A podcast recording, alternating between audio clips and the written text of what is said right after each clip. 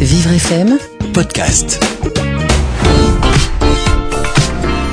Il arrive que l'état de santé du salarié ait une incidence sur son maintien au poste de travail. Si une inaptitude médicale au travail est constatée par le médecin du travail, des solutions sont recherchées pour concilier santé et emploi. Elena Abdounberdol du cabinet HAB Consulting, que se passe-t-il lorsqu'aucune des solutions ne convient? Alors, Lorsqu'aucune solution ne permet de reclasser une personne qui peut être déclarée inapte à son poste, que ce soit pour une maladie professionnelle ou une maladie non professionnelle, il y a effectivement euh, un licenciement pour inaptitude professionnelle au poste de travail que l'on occupe à ce moment-là. Donc il peut y avoir éventuellement une, euh, un changement dans l'entreprise, c'est-à-dire qu'on peut être euh, considéré comme inapte pour un poste, mais pas inapte pour l'entreprise. Alors on n'est pas forcément inapte pour l'entreprise, puisque dans ce cas-là, bien évidemment, la priorité pour l'entreprise et l'obligation qu'a l'entreprise, c'est de tout faire pour reclasser le collaborateur.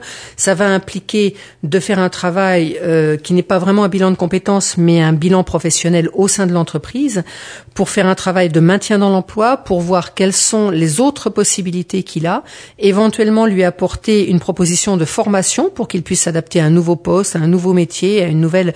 Si on a été sur des métiers assez physiques, euh, en prendre un métier d'accueil ou quelque chose de beaucoup plus administratif, ou de la comptabilité, du secrétariat, enfin ou tout un tas d'autres métiers, il est important de se former de façon à être bien au fait de ce que demande ce, nouveau métier, mais il arrive que la personne soit trop éloignée de ce changement et de ce revirement, auquel cas il y a un licenciement pour inaptitude.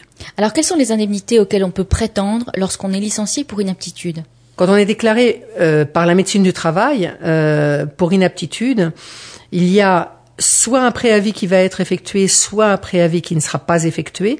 Selon l'origine de la maladie, si elle est professionnelle ou non professionnelle, le montant de ce préavis n'est pas forcément dû.